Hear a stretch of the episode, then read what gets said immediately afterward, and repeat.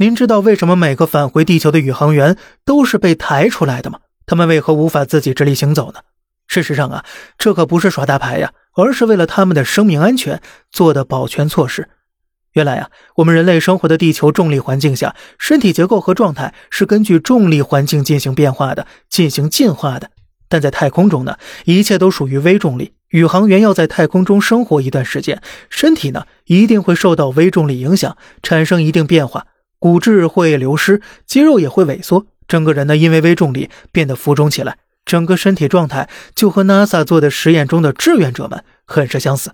为此呢，NASA 做这个实验就是为了测试一下，在微重力环境下人体会产生什么变化，做好对太空回来的宇航员做相应的康复措施。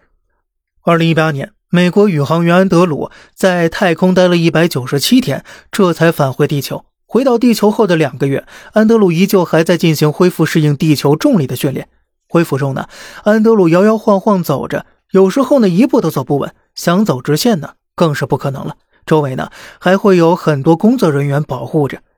在太空微重力的操作下，返回地球的他们变成了玻璃人，稍微一点风吹草动啊，骨头就会像玻璃一样碎掉。而宇航员穿的宇航服重达二十公斤呢，原本就不会走的宇航员若是踏上地面，哎，那两条腿啊可能会当场折断的。所以说呀，从太空来的宇航员是不能下地行走的，而且走路呢也是需要从头学起的。说完这些呢，小胖想问您一句啊：当年您看到电视中的杨利伟从返回舱内出来，被众人抬着的时候，您是认为是什么情况呢？